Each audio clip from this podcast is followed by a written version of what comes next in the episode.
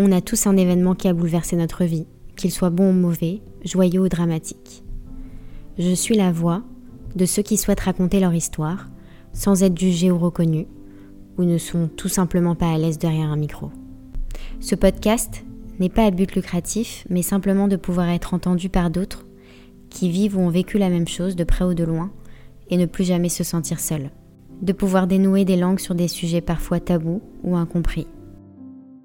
Vous écoutez l'épisode 8 sur la grossesse gémellaire et le deuil périnatal.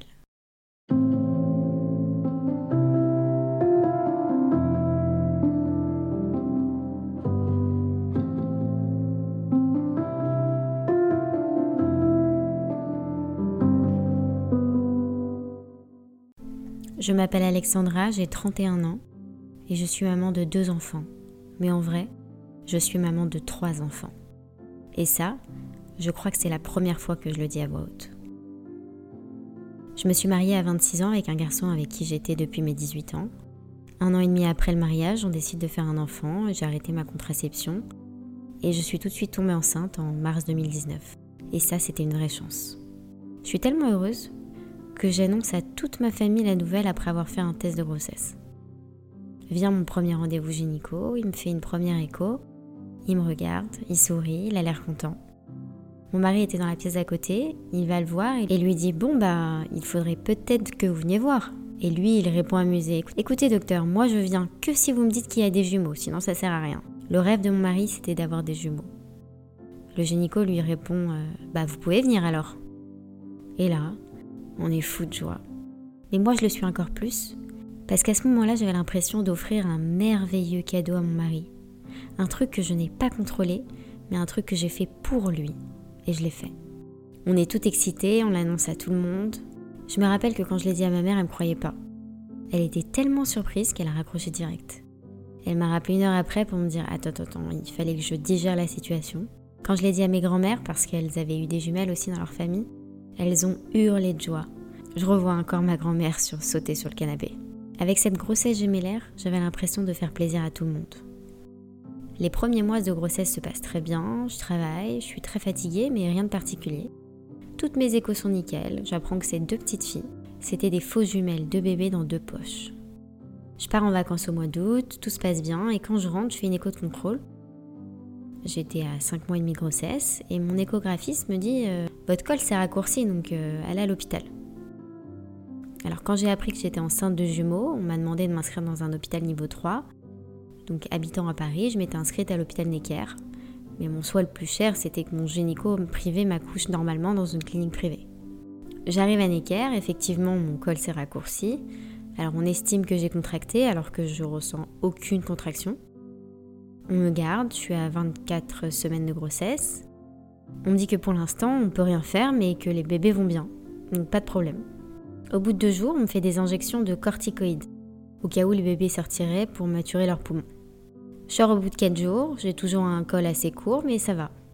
Alors pour revenir un peu en arrière, j'ai eu, comme beaucoup de femmes, un placenta qui était bas, qui a monté au fil des mois, mais il restait un petit vaisseau sur une poche d'un des bébés, et c'est ce qu'on appelle un vaisseau prévia. Un placenta bas, on appelle ça un placenta prévia, et du coup, comme mon placenta avait remonté, ce qui était bien, apparemment il restait un petit vaisseau sur une des poches. Et on m'a toujours dit que si ce vaisseau explosait, ce serait très grave. Et ça entraînerait la mort du bébé sur lequel le vaisseau est. Mais si c'est le cas, ce serait cataclysmique. Vous le saurez et vous allez saigner à ne plus en pouvoir. Donc après cette première hospitalisation de 4 jours, le vaisseau est toujours présent mais tout va bien. Je sors, je rentre chez moi. Et deux ou trois jours après, je saigne. J'ai des saignements qui sont pas rouges, mais assez marron, mais je saigne quand même pas mal, donc je retourne à l'hôpital. Alors effectivement, on me dit que c'est peut-être un hématome qui est en train de se résorber, mais tout va bien, les bébés vont bien. Mais par contre, votre col continue de se raccourcir. Donc vous devez encore contracter. Donc on me réhospitalise et on me fait une perfusion de tractocyle, qui est un médicament qui permet de stopper les contractions. Mais pour moi, je ne contracte pas. Et le monitoring qu'on pose sur mon ventre ne montre aucune contraction donc je ne sais pas pourquoi mon col se raccourcit. Je sors de l'hôpital au bout de 48 heures et 48 heures après, j'ai des pertes assez abondantes.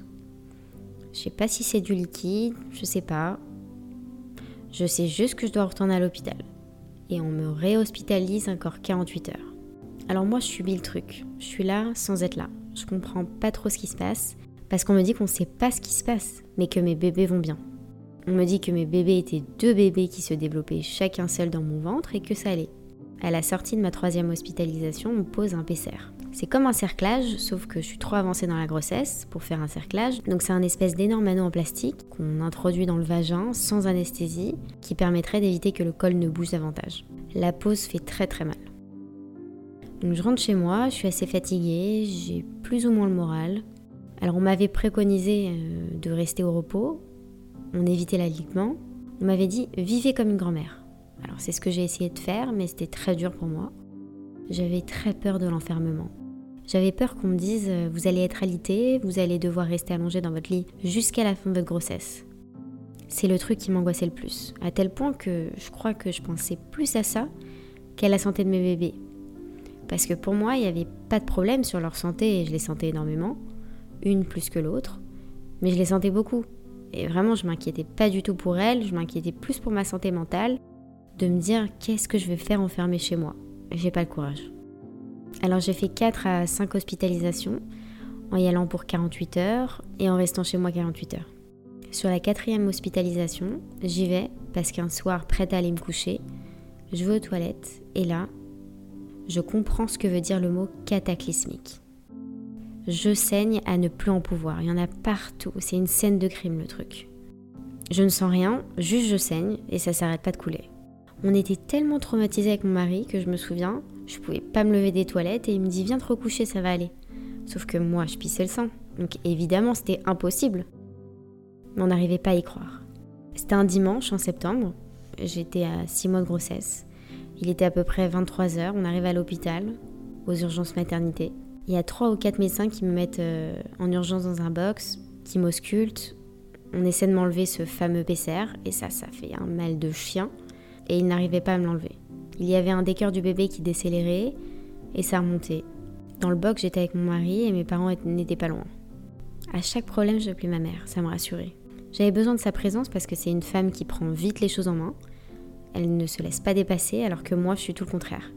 Je me laisse complètement aller et encore plus avec le corps médical parce que je leur fais extrêmement confiance. Mon mari trop abasourdi pour prendre les choses en main. Donc j'ai vraiment besoin de ma mère parce que c'est elle qui gère tout. Il me garde évidemment, je continue de saigner, mais ça va. On me dit on sait pas ce qui va se passer, mais on vous garde à l'hôpital. On me dit qu'on va me faire des échographies tous les jours. Alors le lendemain, on me fait une écho, ça va. On ne sait pas d'où viennent les saignements. Apparemment, ce serait pas le vaisseau prévia parce qu'il est encore vascularisé. Est-ce que ça serait un potentiel hématome? C'est possible, mais c'est pas censé faire cet effet-là. Donc on sait toujours pas ce qui se passe. Donc jusque-là, il n'y a rien qui va, mais on sait pas ce qui se passe. Deux jours avant, ma mère avait appelé mon génico qui me suivait en privé pour lui expliquer la situation et lui dire qu'il fallait absolument que je sois suivie en privé à Necker parce que c'était plus possible. On avait affaire à trop de personnes différentes. Donc il avait mis en contact avec le professeur Salomon, qui est juste en dessous du chef de service de Necker, le professeur Ville.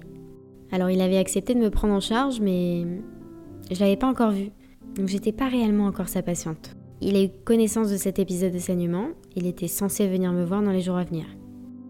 Donc lundi, on me fait une écho, tout va bien, les bébés vont bien, ils ont un bon poids, le liquide amniotique est en quantité suffisante, tout va bien. Et ils me disent on sait pas ce que vous avez, mais tout va bien. On reviendra demain pour vous faire une autre écho. Mais on me met quand même une perfusion de tractocyle, estimant que je contracte, alors je suis certaine de ne pas contracter. C'est très difficile pour moi parce que j'avais cette appréhension d'être enfermée à l'hôpital, alors que c'est tout ce que je voulais pas, et encore plus parce que j'étais accrochée à cette machine qui sonnait toutes les heures et qui me diffusait un médicament, donc j'étais certaine que j'en avais pas besoin. J'ai supplié qu'on ne la mette pas. C'était très dur à accepter, mais j'avais pas le choix. On me disait c'est le protocole, c'est comme ça, on vous l'enlèvera quand euh, vous arrêterez de saigner. Alors à chacune des hospitalisations, j'ai toujours ma mère avec moi, mon mari retourne travailler. Je sais pas si c'était un manque de courage ou parce qu'il avait besoin de se vider la tête, parce qu'il ne prenait pas du tout la situation au sérieux. Mais en tout cas, il ne pouvait pas rester. Il dormait à l'hôpital avec moi et ma mère venait le matin pour qu'il parte travailler. Le mardi, je demande quand je suis censée faire l'écho et on me dit qu'on viendra me chercher parce qu'il y a beaucoup de monde aux urgences, donc on ne peut pas le faire maintenant. Donc je demande quand le professeur Salomon va venir me voir parce que je suis censée être maintenant sa patiente. Et on me répond euh, Mais vous savez, il y a beaucoup de monde, euh, c'est pas sûr qu'ils viennent. De toute façon, pour le moment, tout va bien, donc il n'y a pas de raison qu'ils viennent. Et j'insiste, j'insiste. Mais j'aimerais bien savoir si tout va bien, si mes bébés vont bien. Et je me souviens qu'il y avait une sage-femme qui est rentrée à la chambre et qui m'a dit euh, Vous savez, madame, vous avez plus de chances de sortir dans la rue vous faire écraser que l'un de vos deux bébés meurt. Bon, je me souviens avoir un fou rire nerveux avec ma mère parce que c'était très agressif. On me récupère vers 17h ce jour-là. Entre-temps, j'avais ma grand-mère maternelle qui passe me voir. Et elle est là quand on vient me chercher, donc je lui dis Bon, attends-moi, j'en ai pas pour longtemps, je reviens. Et je pars pour l'écho avec ma mère.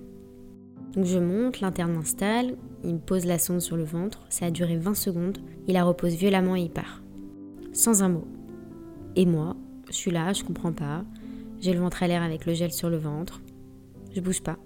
Je suis à mille lieues de m'imaginer la suite. À tel point qu'on rigole avec ma mère, je lui dis bah, Attends, donne-moi la sonde, je vais la poser sur mon ventre, on va voir si je sais faire une écho. Si j'arrive à capter de quel côté elle est elle et de quel côté elle est l'autre. Et puis ça dure quand même à peu près 15-20 minutes à attendre comme ça. On voit l'interne discuter devant le box. Ma mère s'approche de la porte pour essayer d'entendre et revient en me disant Non, non, il parle pas de toi, t'inquiète pas. Et l'interne revient avec un médecin. Le médecin me dit euh, Attendez, je veux juste vérifier quelque chose. Il me repose la sonde d'écho sur le ventre. Ça dure aussi très peu de temps. Il me regarde et d'un ton très froid, il me dit Un de vos bébés est mort. Comme ça. J'y croyais pas. J'y croyais pas parce que, malgré tout ce qui se passait, je savais que mon corps n'allait pas bien, mais je savais que mes bébés allaient bien. C'était impensable pour moi. Je m'écroule, ma mère aussi. Moi, j'arrive pas à parler. Alors ma mère essaie de comprendre, le médecin est très froid. Il répond c'est comme ça, ça arrive. La première chose que je leur demande, c'était de m'enlever cette perfusion. Libérez-moi, enlevez-la moi. Ils me disent ok, on vous l'enlève, allez marcher, allez souffler, accusez le coup et remontez.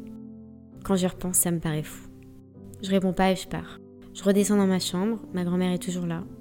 Et j'ai eu une réaction très bizarre. J'ai tapé très fort avec un mon pied contre un meuble. J'arrivais pas à parler mais il fallait que ça sorte. Je prends mon téléphone, je sais que la première chose que je dois faire c'est d'appeler mon mari, mais j'y arrive pas. Je regarde ma mère, elle a tout de suite compris, elle l'appelle. Elle endossait toujours ce rôle-là, d'appeler mon mari parce qu'il n'était pas là. Il arrivait très vite, j'étais dans le parking des urgences et la première chose que je lui ai dit, c'était je suis désolée, j'ai pas réussi à les tenir les deux. La seule chose que tu m'as demandé, je l'ai pas réussi. Évidemment, il savait que c'était pas de ma faute, il m'a prise dans les bras, serré très fort sans dire un mot et on est remonté. Je ressentais une culpabilité énorme. J'ai pensé à mon mari, avant moi et avant mes bébés. Lui, quand il y a quelque chose qui va pas, il se terre dans le silence. Il a toujours fait ça. Et là, pareil, il n'a pas dit un mot. En remontant, l'interne m'attendait dans le box et la première chose qu'a dit mon mari, c'était euh, Je veux plus que vous touchiez ma femme.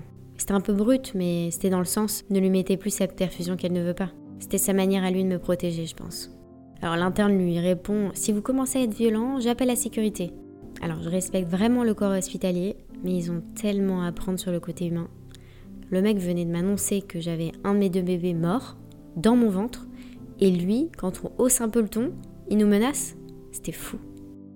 Je reste longtemps dans le box. Mon père et mes beaux-parents arrivent. Je suis aussi assez fusionnelle avec mon père, mais avec beaucoup de pudeur. Mais je sais qu'il est triste rien qu'en me regardant. Mes beaux-parents étaient en pleurs. On m'a laissé un monitoring assez longtemps dans le box et on me redescend dans ma chambre quelques heures après. Il est 21h et mon génico qui me suivait en privé passe me voir. Ma mère l'avait tenu informé. Il a été très présent, très humain, d'un grand soutien pour moi. Il a essayé de remuer tout le service parce que le professeur Salomon aurait dû venir me voir et il n'est pas venu. Vers 23h, je reçois un SMS de sa part où il s'excuse. Il m'explique qu'il a eu connaissance de la perte de mon bébé et utilise une métaphore. Lorsque vous montez dans un avion et que tous les voyants sont allumés, c'est qu'il y a quelque chose qui ne va pas. Mais dans votre cas, je n'aurais pas pu sauver les deux bébés. Donc même si j'avais eu connaissance que vous alliez perdre un de vos bébés, j'aurais rien fait. Et il me dit aussi qu'il s'absente pour quelque temps. Je crois que son message, je l'ai même pas compris sur le coup. Je l'ai lu, mais j'étais pas dedans. Je savais qu'il était très pris, mais en même temps, je lui en voulais. Parce que j'attendais qu'il vienne mais il me fait comprendre que même s'il avait su, il n'aurait rien pu faire. Je pose la question, est-ce que le tractocyle aurait pu tuer un de mes bébés? On ne sait pas. Je leur en voulais tellement de ne pas me donner de réponse. Mais si j'avais su que c'était ce médicament qui l'avait tué, alors que depuis le début je le voulais pas, je l'aurais très mal vécu. J'ai pas demandé de pousser les examens et savoir ce qui s'était passé. Je pense qu'inconsciemment, je voulais pas avoir de réponse. Le lendemain, c'est un autre médecin qui prend le relais du professeur Salomon parce qu'il est absent. Et elle me dit il va falloir vous faire une amyosynthèse pour savoir s'il n'y a pas d'infection sur le bébé, savoir comment il va. Comme on ne sait pas ce qui vous arrive, on a besoin d'explorer toutes les pistes possibles. La myosynthèse consiste à prélever une petite quantité de liquide amniotique dans lequel baigne le fœtus au cours de la grossesse. Là, je commence quand même un peu à réaliser. J'ai tout juste 28 ans, c'est ma première grossesse, une amyosynthèse. Ma mère, qui était tombée enceinte de son quatrième enfant à 36 ans, avait fait une amyosynthèse, mais ça allait dans son parcours. J'ai dit oui à tout ce qu'on me demandait de faire, sans savoir, sans comprendre. Je savais qu'on allait me rentrer une grande aiguille dans le ventre, mais c'est tout ce que je savais. Le lendemain, on vient me chercher à 6h30 du matin pour faire une échographie. Et avant de faire cette écho, on veut me poser un monito, et là j'ai affaire à une nouvelle sage-femme. J'étais très angoissée, mais je dis rien. Je la regarde vraiment profondément dans les yeux pour qu'elle me dise quelque chose. Elle me regarde et elle me dit euh, Bon, maintenant, arrêtez de gesticuler, euh, un enfant ça se perd pas du jour au lendemain. Hein. Je me suis toujours demandé, mais pourquoi je lui ai pas dit ta gueule? Et vous avez pas un dossier où vous écrivez les choses? Vous ouvrez pas un dossier avant de voir vos patientes? Au lieu de ça, j'ai rien dit. Je passe donc ensuite à l'échographie et qui me reçoit L'interne de la veille. Il avait dû faire une garde de 24 heures, son visage était marqué par l'épuisement, et quand il m'a vu, il n'avait pas envie de me voir. Mais il savait qu'il devait le faire. Mais par contre, il a très vite parlé cette fois-ci. Il a posé la sonde d'écho sur mon ventre et il m'a dit tout de suite tout va bien, tout va bien. Moi je parlais pas. Mon mari était avec moi et même ce jour-là, il était parti travailler. À ce moment-là, on ne parlait pas beaucoup avec mon mari. Je pleurais beaucoup, il essayait de me consoler, il me mettait des séries. Il avait commandé un repas dans un restaurant que j'aimais bien, si j'avais faim. C'était sa façon à lui de me montrer qu'il était là. Je redescends dans la chambre et là, il y a tout un staff de médecins qui passe dans ma chambre et ma mère leur dit J'en ai rien à foutre de vos égaux de médecins de merde, je veux comprendre ce qui se passe et je veux avoir des réponses. Mais il n'y a pas de réponse, ils ne savaient pas. Je suis à 27 semaines de grossesse, on vient me chercher pour faire la myosynthèse, je rentre dans un bloc glacé, j'avais froid. Tout mon corps tremblait et je me demandais si elle allait réussir à piquer. On me laisse dans un box des urgences, elle revient peut-être 30 minutes après. Mon mari était là, mon beau-frère, ma mère. Elle rentre dans le box, elle nous regarde et elle dit euh, J'ai besoin de parler aux parents seuls, sortez. Je crois que c'était le pire moment de la vie de ma mère. Elle a dû s'imaginer le pire. En fait, elle nous a annoncé que tout allait bien, le bébé allait bien et qu'il n'y avait pas d'infection. Ma mère est rentrée, sans que je lui dise un mot, elle a fait un malaise. C'est elle qui a fini sur le brancard des urgences. C'était chaotique, mais il y avait des petits moments hors du temps comme celui-ci pour oublier ce qui s'était passé la veille. Le jeudi, j'arrête de saigner parce que je saignais toujours à ce stade. Donc on me dit que je peux sortir avec une mise en place d'hospitalisation à domicile. Mais il me demande de venir régulièrement parce que j'avais une CRP, qui est le marqueur inflammatoire, qui était tout le temps élevé. Mais j'avais rien. Pas d'infection urinaire, rien dans la myosynthèse, j'avais rien de visible, mais j'avais toujours une CRP élevée. On met en place une hospitalisation à domicile et là je demande à mon mari si on peut aller dormir chez mes parents. Parce que je sais qu'il va retourner à travailler tous les jours et je veux pas me retrouver seule. Ma fille qui n'était plus en vie dans mon ventre a toujours été très active, a donné des coups tout le temps, à me montrer qu'elle était là. Et mon autre fille, elle était très timide, elle donnait des coups de temps en temps. Donc ça, ça a été très difficile pour moi. J'avais l'impression de ne plus rien avoir dans le ventre. J'avais toujours un gros ventre, mais je ressentais plus les gros coups que j'avais. J'étais à l'ouest, je restais allongée sur le canapé de mes parents, j'essayais de ne pas bouger. Le week-end passe, ça va, je sais pas si ma deuxième fille est toujours là, mais on me dit toujours un jour de plus est un jour de gagné. Le lundi, l'infirmière était passée dans la journée. Alors elle envoie tous les résultats à Necker. Et le soir, Necker m'appelle en me disant Écoutez, votre CRP est encore plus élevé que les autres fois. Venez demain à 11h. Ma mère paniquait, elle avait une génico assez reconnue dans son immeuble. Et elle est descendue la voir avec mon dossier. Et moi, tout ça, je suis devant la télé, je sais pas où elle va. La génico lui avait dit écoutez, je sais pas quoi vous dire, sachez que Necker c'est le meilleur hôpital, donc je suppose qu'elle est entre deux bonnes mains. La nuit se passe et vers 5-6 heures du matin, je me réveille avec des douleurs horribles dans le bas du ventre, dans le dos. Je me recroqueville autant que je peux. J'arrive pas à gérer la douleur. À 6 heures du mat, je vois ma mère comme si j'avais 15 ans en lui disant Maman, ça va pas. J'essaie de me rendormir sur le canapé, mais j'y arrive pas. Mon mari va pour partir au travail et ma mère lui dit Attends, Alex, elle a vraiment pas l'air bien. Et lui, il lui répond euh, Non, mais elle doit être stressée, c'est rien. Et il part. À 9h, j'en pouvais plus. Ma mère me dit Bon, attends, ça sert à rien d'attendre 9h, on s'en va maintenant. Le chemin est horrible, il y a beaucoup de pavés, je souffrais tellement. J'arrive à l'hôpital et je sens cette odeur particulière. Une odeur qu'on n'oublie pas. On me met dans un box des urgences et on me fait attendre très longtemps, alors que je souffre énormément. Ils essaient de me faire une écho, mais impossible, vous êtes trop. Je m'endors d'épuisement vers midi et on vient me voir pour me dire que le professeur Salomon va venir me voir. bah il était temps, hein Il vient me voir et il me dit bon bah alors là je vais faire une grosse écho, je vais voir ce qui se passe à l'intérieur, je veux tout voir. Il me demande s'il me fait mal, je lui dis non alors qu'il me fait très mal.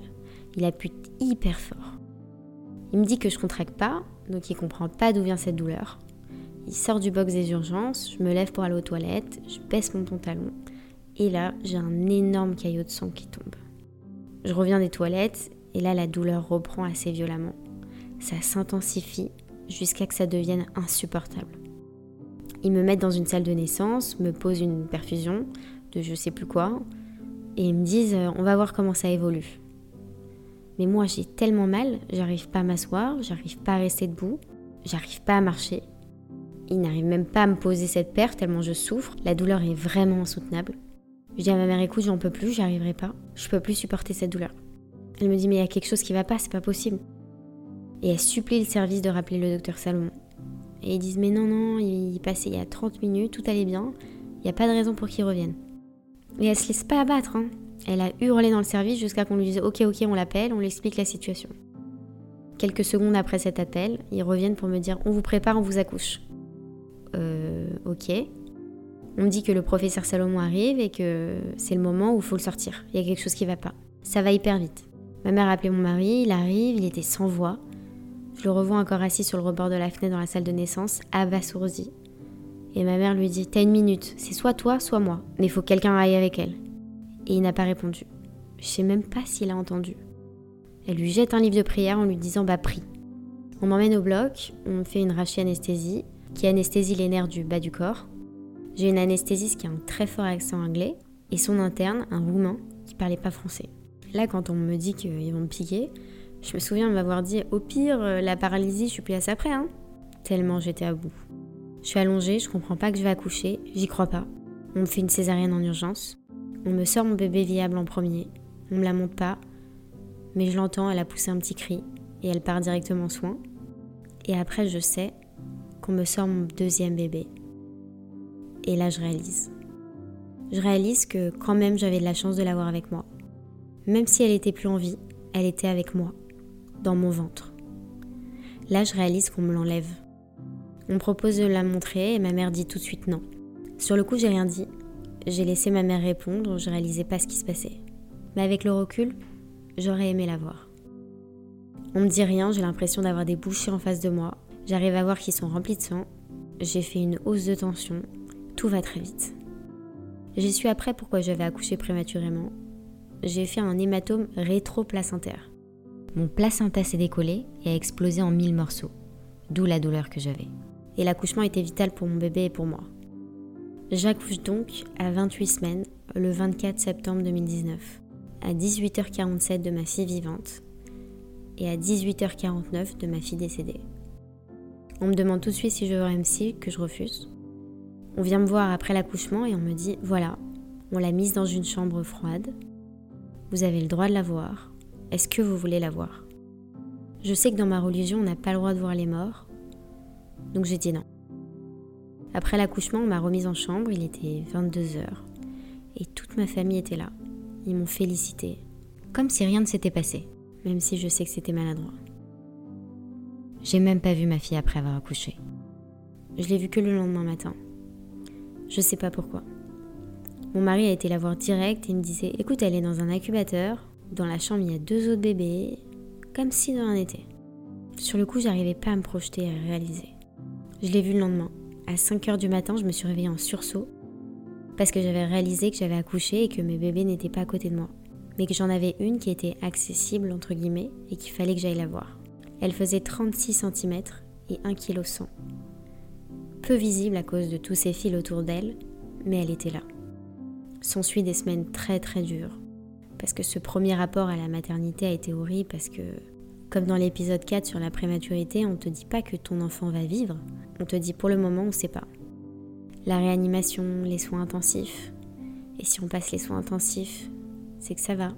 Ma fille est restée trois mois à l'hôpital en préma et elle a fait un parcours de combattante. Pendant ces trois mois, je pouvais me concentrer que sur elle, mais je pensais aussi à mon autre bébé, qui était, je pense, encore dans cet hôpital. Dans la vie, il y a la mort, et dans la mort, il y a la vie, comme il est dit dans l'épisode 4. C'était complètement ça. La vie, la mort, la mort, la vie. Le sujet n'est pas la prématurité, même si ça a été très dur. C'était surtout de confronter la vie et la mort en permanence. Pendant trois mois, j'ai fait abstraction totale de mon bébé mort. Je me concentrais que sur ma fille que j'avais en face de moi. En ce qui concerne l'administratif, on est venu me voir et on m'a demandé si je voulais inscrire mon bébé mort sur mon livret de famille. On a refusé, bien sûr. On ne pouvait pas s'infliger ça. Alors je sais qu'il y a un enterrement, mais là par contre, je m'en occupe pas du tout. C'est mon père et mon beau-père qui s'en sont chargés, et ça complètement derrière mon dos. J'en ai jamais discuté avec mon mari, je sais pas comment il l'a pris, il a fait un gros déni de tout ça. Il a jamais voulu en parler avec moi. J'ai toujours mis ça sur le fait qu'il avait besoin d'extérioriser à sa manière, et il n'arrivait pas à être présent. Donc après ces trois mois d'hospitalisation, on rentre à la maison en décembre, et on a un bébé qui est ultra fragile. Elle faisait 2,4 kg, mais on essaie de s'y faire. Après 10 jours à la maison, elle chope une bronchiolite et on retourne à l'hôpital pour deux semaines. Janvier, février, on essaie de prendre nos marques. Très vite, il y a eu Covid et on a été enfermés chez nous. Avec mon mari, on a commencé à se disputer parce que j'avais commencé à réaliser que je lui en voulais de ne pas avoir été là, de ne pas m'avoir épaulé comme je l'aurais aimé.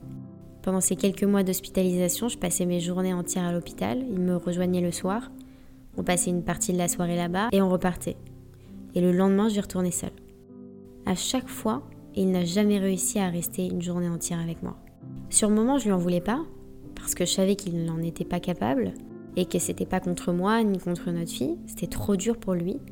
Il avait besoin de partir de cet hôpital. Et pendant le confinement, je me suis dit, mais pourquoi lui, il aurait le droit de sortir de cet hôpital, quand moi, tout ce que je voulais, c'était de ne pas rester dans cet hôpital? Je lui en ai voulu de ne pas avoir passé les journées que j'ai passées. Je lui en ai voulu de ne pas avoir mal comme moi j'avais mal. De remettre tout ce poids sur mes épaules, alors que c'est nos bébés et on les a fait à deux. Je m'énervais pour rien. Dès qu'il y avait un conflit, je lui disais faut qu'on parle. Et lui répondait toujours non. Traduisant, je fuis tout problème et je, veux surtout pas les régler. Et c'était encore pire. Je me souviens d'un soir où je lui ai dit il va falloir qu'on parle vraiment là. Et il m'avait dit je ne parlerai jamais. Et j'ai commencé à encaisser, encaisser, encaisser. La seule fois où il m'a plus ou moins parlé, où je l'ai forcé à me parler, il m'avait dit écoute, de toute façon c'était qu'un fœtus. Là j'ai réalisé qu'on se comprenait pas et le discours était complètement fermé à la discussion. Ça m'a détruite. Malheureusement il y a beaucoup de maladresse des autres aussi. On m'a souvent dit mais vous savez c'est un fœtus. Mais attendez, j'ai accouché d'un bébé vivant qui était au même stade qu'elle et je l'ai vu, c'était un bébé. Certes, on l'a aidé à se développer hors de mon ventre, mais elle était bien là, face à moi et vivante. J'ai pas perdu mon bébé à trois mois, j'ai perdu un bébé qui était viable, qui aurait dû vivre. Ça m'était hors de moi quand on me disait que c'était un fœtus, et que c'était pas si grave.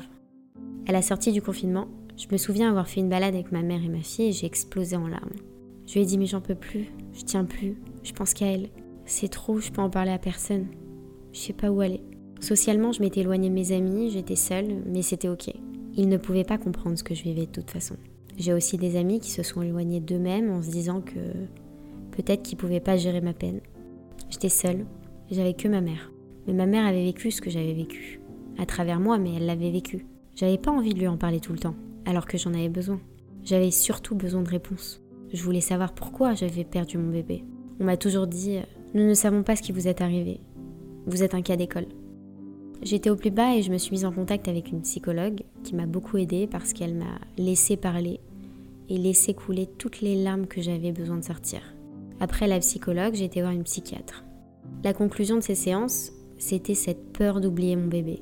Elle m'avait demandé si je comparais ma fille qui s'appelle Naomi à ce bébé, si je l'imaginais, si je me demandais si elle lui ressemblait ou pas. Alors ça m'est souvent arrivé, oui, mais je les ai toujours dissociés ma fille et mon autre fille, comme si j'avais eu deux grossesses. J'en ai jamais voulu à ma fille, Jamais je me suis demandé pourquoi elle est là et pas l'autre. Elle m'a aussi demandé si j'avais vu mon bébé. Je lui avais dit non, j'avais refusé, mais que je regrettais beaucoup. Et elle m'avait appris que Necker prenait des photos de ses bébés partis trop tôt. Il les habillait, il les prenait en photo, et que j'avais la possibilité de consulter ces photos. Ça m'avait énormément perturbée.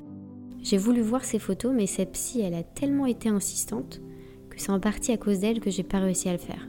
J'avais trop de pression. Si je le faisais, c'était pour moi et pas pour ma psy. Aujourd'hui, je regrette de ne pas l'avoir fait.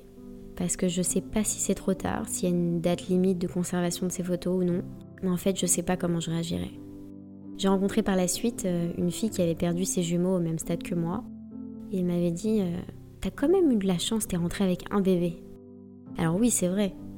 Mais ce qu'il faut pas oublier, c'est que j'ai aussi vécu une prématurité, ce qui est très très dur. Et oui, je suis rentrée avec un bébé, mais je l'ai pas forcément accepté. Merci mon Dieu de m'avoir donné ce bébé en vie, mais j'ai le droit d'avoir mal. Je sais pas si c'est plus ou moins dur de perdre un ou deux bébés, mais ça ne se compare pas. J'ai eu un moment où je prenais tout contre moi, tout mal. J'étais super aigrie. J'ai arrêté de travailler. Je mettais ça sur le fait que ma fille était fragile et qu'on m'avait dit qu'elle ne pouvait pas aller en collectivité pendant deux ans. Mais en vrai, je me sens incapable de reprendre ma vie d'avant. J'ai changé, ça m'a changé et je dois m'écouter. Après cette période difficile, j'ai essayé de relever la pente. Je devais le faire pour ma fille. Je me devais d'être là pour elle. Quand on me demandait le nombre d'enfants que j'avais, je disais toujours le nombre d'enfants vivants que j'avais. J'avais toujours envie de dire que j'avais trois enfants et non deux. En vrai, j'avais peur que les gens ne comprennent pas. Vous savez, les réflexions euh, Oh, mais ça va, il y a plein de mamans qui ont perdu des enfants et elles disent pas qu'elles en ont dix. Et quand je dis deux, j'ai pas fini ma phrase. Non, en fait, j'en ai trois. Et si tu comprends pas, je m'en fous. Un jour, j'ai dit à ma mère Écoute, j'ai besoin de savoir où elle est. J'ai besoin de savoir qu'elle est là. Que j'ai pas accouché de rien. Elle m'a dit où il avait enterré, mais c'est une fosse commune avec des bébés, donc je peux pas me recueillir. Le problème, c'est qu'après, on fait comme si tu n'as jamais eu de bébé. Quand une maman perd son enfant et revient avec rien à la maison, le vide se ressent. Alors que comme moi, j'étais revenue avec un enfant à la maison, on n'avait plus le droit de parler du reste. J'avais pas le droit d'être triste, d'avoir des coups de déprime. Il fallait que je sois toujours au top. J'ai mon enfant qui s'est battu comme jamais pour vivre, donc j'avais pas le droit de m'apitoyer sur mon sort, alors que j'en avais besoin. J'ai tellement mal vécu le fait que tout le monde oublie, sauf ma mère bien sûr. J'ai subi tellement de maladresse, comme par exemple, euh, trois jours après avoir perdu mon bébé, mon beau-frère et ma belle-sœur fêtaient les un an de leur fille. Et ils l'ont quand même fêté. Ça m'a profondément marqué. Toute ma belle famille était réunie dans une vraie fête, alors qu'on venait de perdre un de nos bébés, et la deuxième était entre la vie et la mort. J'ai trouvé ça tellement déplacé. Pendant mon hospitalisation, on m'a souvent mis dans des chambres avec des jumeaux. Et les sages-femmes venaient me dire Oh, c'est dommage que votre fille n'a pas de jumelles, ça aurait pu faire des petits couples. Et bim Ou encore la fois, on me demande Qu'est-ce que tu penses de ces deux poussettes doubles? Qu'est-ce que tu penses de ces licolés? C'était des choses que j'avais moi voulu acheter. Tout me ramenait à ma souffrance. Un an après, j'ai commencé à aller mieux. Et on avait envie d'avoir un autre enfant et je suis tombée enceinte six mois après. Je priais pour que ça soit des jumeaux. Et on me dit qu'il n'y en a qu'un et que c'est un garçon. Ma grossesse s'est très bien passée, j'ai accouché le 11 avril 2022, en privé, loin de Necker. À trois jours de vie, on a fait le test du Guthrie, on prend un peu de sang du bébé et on nous dit on envoie les résultats à Necker, si on ne vous appelle pas, c'est que tout va bien. Dans 99% des cas, on ne nous appelle pas. Le test du Guthrie, c'est un dépistage visant à détecter chez le nouveau-né le plus tôt possible certaines pathologies rares, afin de débuter un traitement avant même que les premiers signes de la maladie n'apparaissent. Une semaine après, j'ai Necker qui s'affiche sur mon téléphone. Et là, je savais qu'il y avait quelque chose qui allait pas. Je réponds, j'étais déjà en pleurs et il m'avait encore rien dit. On m'annonce que mon fils avait une maladie et on me demande de venir tout de suite à l'hôpital. Et là, je me dis, c'est pas possible, je peux pas replonger dans un cauchemar. Je parlais au ciel et je lui disais, mais tu m'as donné une grossesse parfaite. Oui, j'étais stressée, mais tout s'est très bien déroulé. Et là, tu me fais ça? Plus de peur que de mal, il a une hypothyroïdie congénitale. C'est une maladie liée à une sécrétion insuffisante d'hormones thyroïdiennes par la glande thyroïde. Donc sa vie n'est pas du tout en danger, mais il doit prendre un traitement à vie pour réguler son manque de thyroïde. Il a des gouttes à prendre. Mais il a ça quand même. Et ça, ça me renvoie toutes les deux semaines à Necker. Pendant ses huit premiers mois de vie, on devait aller toutes les deux semaines à l'hôpital pour des prises de sang. Maintenant, c'est tous les mois et demi. Au début, je ne supporte pas. Je dois encore me confronter à cet hôpital.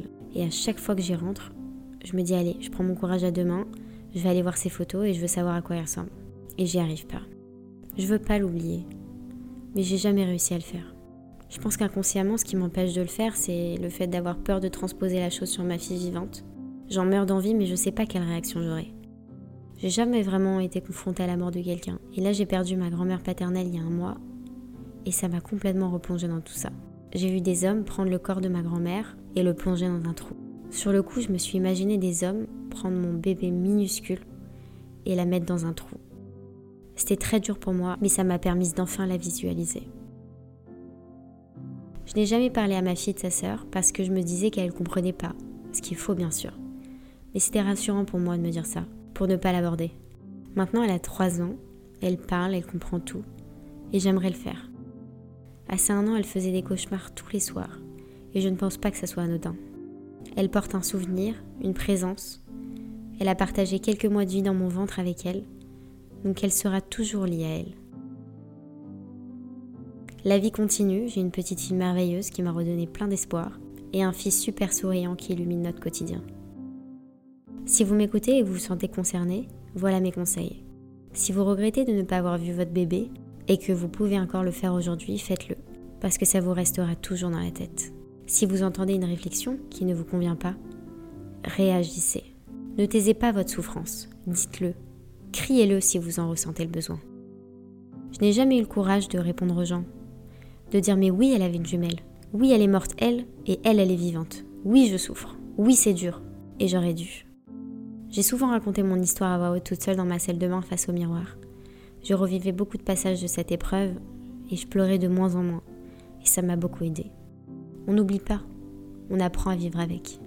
Ce n'était pas une fausse couche, c'était une mort fétale in utero. Je ne suis pas coupable de la perte de ce bébé. Je n'ai pas abandonné ma fille. Là-haut, il en a décidé autrement et je me dis qu'il a sûrement ses raisons. Tout est fait pour le bien. J'ai le droit d'avoir des moments où je suis triste, où je revis ces moments difficiles et hors du temps, et c'est pas pour autant que je suis dépressive. J'accepte que les gens autour de nous peuvent être maladroits et me ramènent à ma souffrance parce que chacun a son histoire. Je suis épanouie dans ma vie de maman, d'être mère au foyer. Je ne subis pas ma vie, je vis la vie que j'ai envie de vivre. Je reste une battante, même si j'ai baissé les bras pendant une période où je souffrais trop, pour pouvoir mieux me relever. Je m'autorise à pleurer si je ressens le besoin devant mes enfants, mais en leur expliquant pourquoi je suis triste, mais que ça va aller, pour qu'ils comprennent que tout être humain a des émotions, et c'est ok de les ressentir. Mon mari est extra avec nos enfants. C'est un excellent papa. Je sais qu'il a du mal à accepter que je ne serai plus jamais la même parce qu'il n'a pas vécu ce que j'ai vécu. J'ai compris qu'un homme n'est pas père, il devient père. Il pense que notre fille décédée n'était qu'un fœtus parce qu'il ne l'a pas eu dans son ventre. Il ne l'a pas senti bouger. Il ne s'est pas projeté.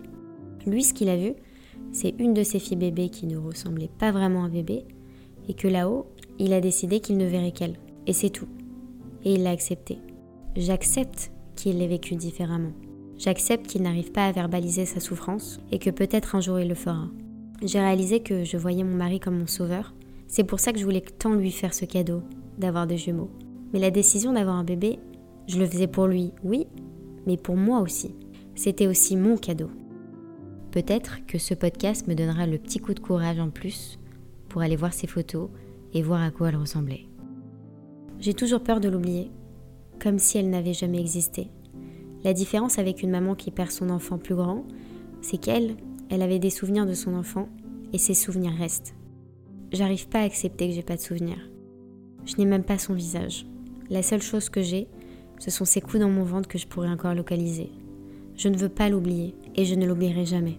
Elle fait partie de moi, de nous. J'ai encore du travail à faire sur moi-même, bien sûr.